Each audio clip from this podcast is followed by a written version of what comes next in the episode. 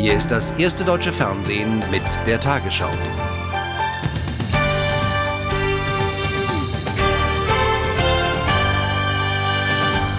Guten Abend, meine Damen und Herren. Der Vorstand der PDS hat sich von der Abriegelung der DDR-Grenze distanziert.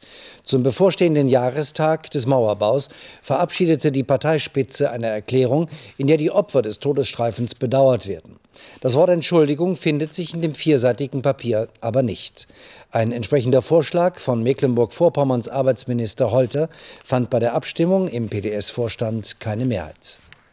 Sarah Wagenknecht, Kommunistische Plattform. Ihre Gegenstimme war die einzige im Parteivorstand. Die PDS beschloss Distanz zum Mauerbau. Es gibt keine Rechtfertigung für die Toten an der Mauer. Kein Ideal und kein höherer Zweck kann das mit der Mauer verbundene Unrecht, die systematische Einschränkung der Freizügigkeit und die Gefahr für Freiheit sowie an Leib und Leben beim Versuch, das Land dennoch verlassen zu wollen, politisch rechtfertigen. Bedauern über das Unrecht des SED-Staats, Mitgefühl mit den Opfern, aber keine formale Entschuldigung. Spagat zwischen neuen politischen Bündnissen und alter Partei Linken, die das Papier ablehnt. Also ich denke, da gibt es keine Differenz, dass jeder Tote an der Grenze ein Toter zu viel war. Trotzdem ändert das natürlich nichts an bestimmten Bedingungen, die dazu geführt haben, dass es diese Grenzschließung gab. Und zu diesen Bedingungen gehörte ein kalter Krieg, der nun wahrlich nicht nur vom Osten geführt wurde. Ein Staat, der sein Volk einsperrt, ist weder demokratisch noch sozialistisch, erklärt die PDS. Und Parteichefin Zimmer will sich individuellen Entschuldigungen beim Maueropfern nicht verschließen. Damit wird die PDS ehrlicher, sagt die SPD. Aber es bleibt dabei, zu messen ist die PDS an dem, was sie jetzt konkret tut. Und da gibt es auf der Bundesebene Dinge, die eine Zusammenarbeit unmöglich machen. Aber wir sagen von hier aus, da wo vor Ort oder in den Ländern Zusammenarbeit aus den Wahlen sich ergibt als möglich, da muss vor Ort entschieden werden. Zwischen kommunistischer Plattform und sozialdemokratisch orientierten Reformern, der Klärungsprozess in der PDS ist noch lang nicht abgeschlossen. Mit demonstrativer Unterstützung der Bundespartei hat die Berliner CDU ihren Wahlkampf eröffnet.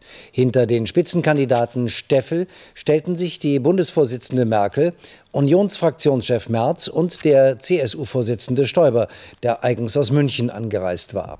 Beim Termin für die Neuwahlen beharrt die CDU weiter auf dem 21. Oktober als frühestem Datum.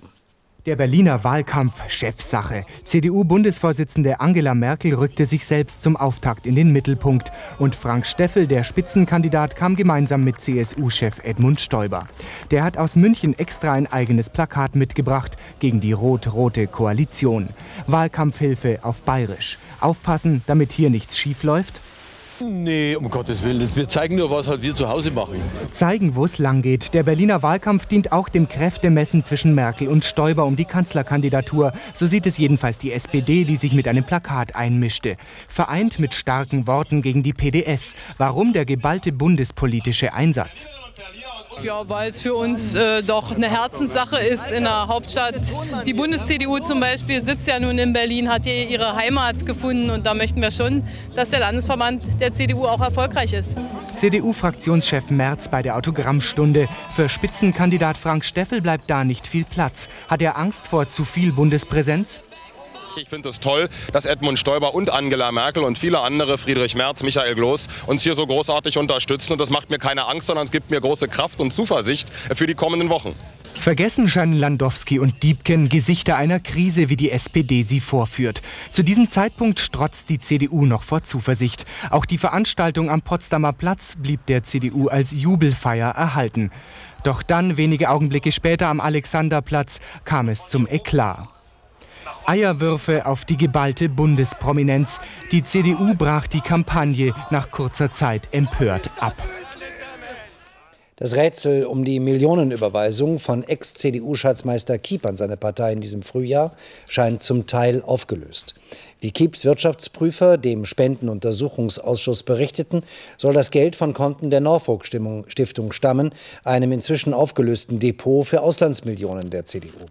Der Bericht an den Ausschuss stützt sich im Wesentlichen auf Aussagen des früheren CDU-Wirtschaftsprüfers Weihrauch. Volker Neumann vom Spendenuntersuchungsausschuss bekam heute Post pünktlich und angekündigt. Absender der Anwalt von Walter Leisler-Kiep und die Botschaft, das Geheimnis um die vom Ex-Schatzmeister der Union jüngst auf Privatkonten entdeckten und an die CDU überwiesenen Gelder ist geklärt. Sie stammen nun doch aus der ominösen Norfolk-Stiftung, jenem Schweizer Schwarzgeldkonto der CDU. Also ich bin der Auffassung, dass dieses Geld abgeliefert werden muss, denn es ist Gelder aus den Norfolk-Konten, eben Spendengelder, die nicht im Rechenschaftsbericht aufgetaucht sind. Und die CDU tut gut daran, schon diese eine Million Mark mal an den Bundestagspräsidenten zu überweisen.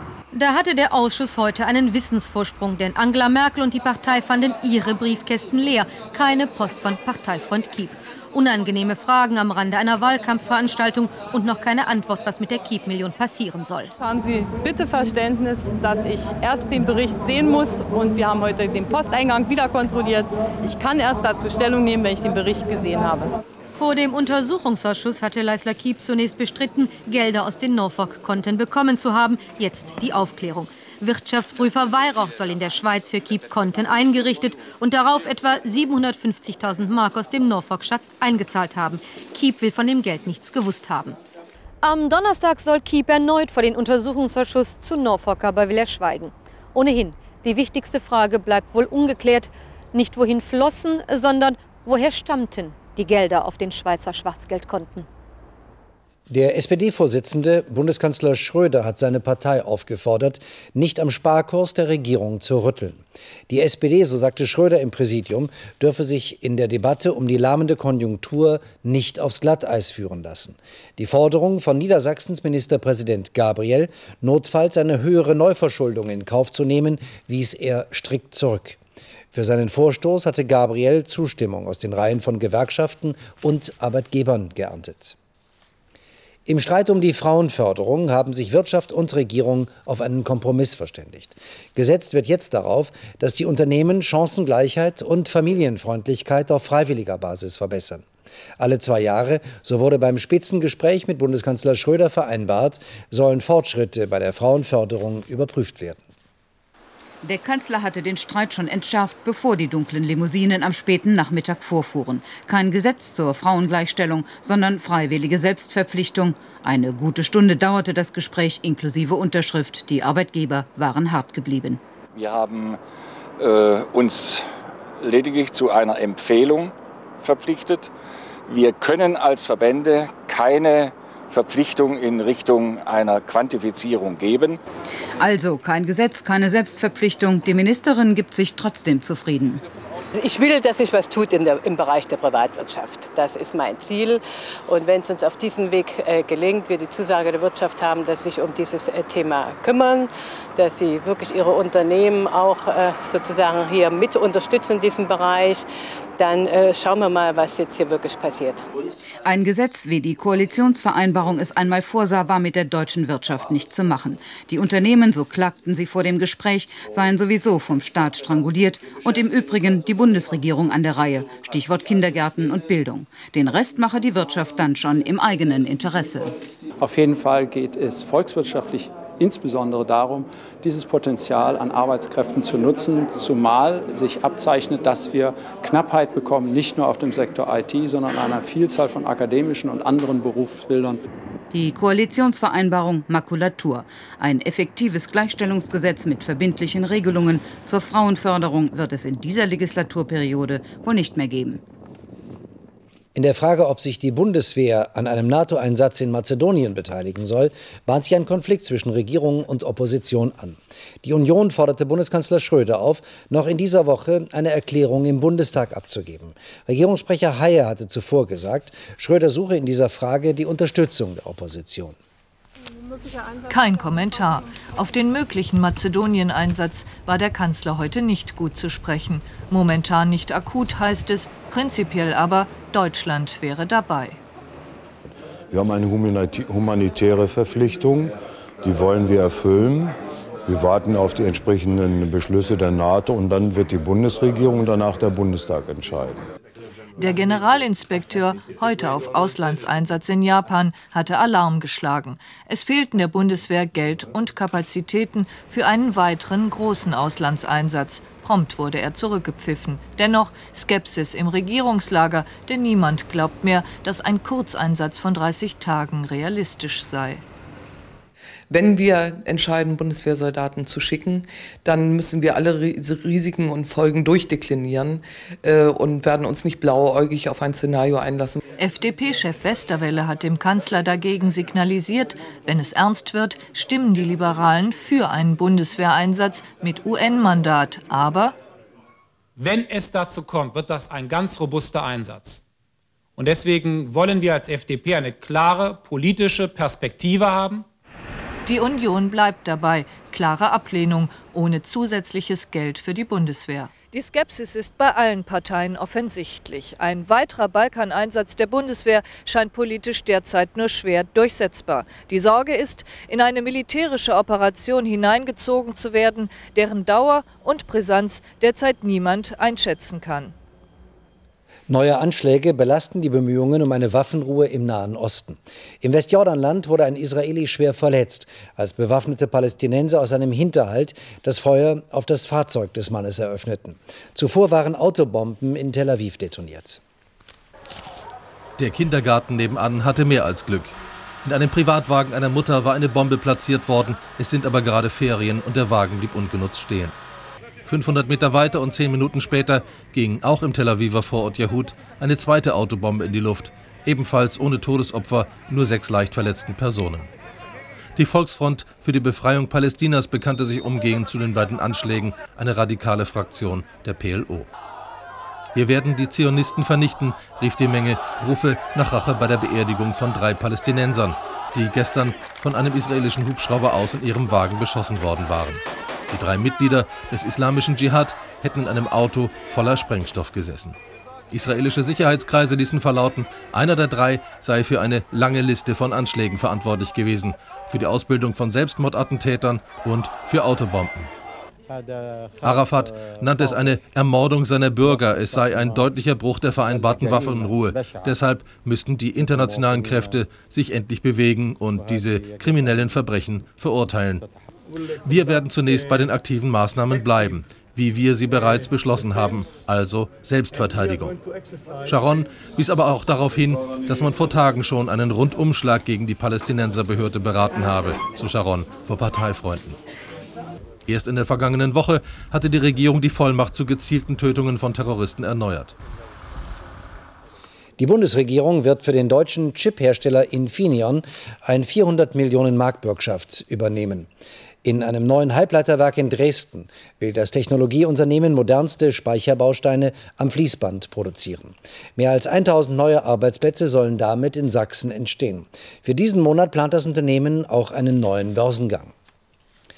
Das Münchner Klinikum Großhadern hat bereits vor Monaten embryonale Stammzellen aus den USA bezogen. Der Kardiologe Franz sagte der Nachrichtenagentur AP, die Zellen lägen allerdings noch ungenutzt in Lübeck auf Eis. Das Genmaterial sei bei der amerikanischen Firma Y-Cell bestellt worden. Der Wissenschaftler kündigte an, vorerst nicht an den Stammzellen zu arbeiten. Zunächst wolle man die öffentliche Diskussion abwarten. Auf den Baleareninseln haben die Busfahrer ihren Streik um Mitternacht beendet. Wie hier auf Mallorca hat sich die Lage auf den Flughäfen wieder normalisiert. Die Fahrer kündigten jedoch weitere Ausstände an, falls ihre Forderungen nach mehr Lohn und längeren Ruhezeiten nicht erfüllt würden. Offiziellen Angaben zufolge hat der dreitägige Streik die Inseln rund 235 Millionen Mark gekostet. Insgesamt waren mehr als 300.000 Urlauber betroffen. Eine Ostseefähre ist gestern Abend in Brand geraten und wurde heute in ihren Heimathafen Sassnitz zurückgeschleppt. Experten gehen nach bisherigen Ermittlungen davon aus, dass eine defekte Ölleitung Ursache für das Unglück ist. Gegen 20 Uhr war im Maschinenraum Feuer ausgebrochen. Besatzungsmitglieder konnten es nach einer Stunde unter Kontrolle bringen. Verletzt wurde niemand. Die Fähre war mit 237 Personen von Rügen nach Trelleborg unterwegs. Und nun die Wettervorhersage für morgen, Dienstag, den 3. Juli. Beatrice heißt das Sommerhoch, das uns morgen mit blauem Himmel und Sonne verwöhnt. Vom Atlantik zieht zwar schon wieder ein Tief heran, vor allem in Irland kann es kräftig regnen, der Kontinent bleibt davon aber noch verschont. Heute Nacht ist der Himmel meist sternenklar. In den frühen Morgenstunden kann sich in den Flussniederungen Nebel bilden, aber der wird rasch von der Sonne aufgelöst. Später tauchen besonders im Nordosten Wolken auf, die an diesem strahlenden Sonnentag etwas Schatten spenden. Dazu weht ein schwacher bis mäßiger Wind um Ost.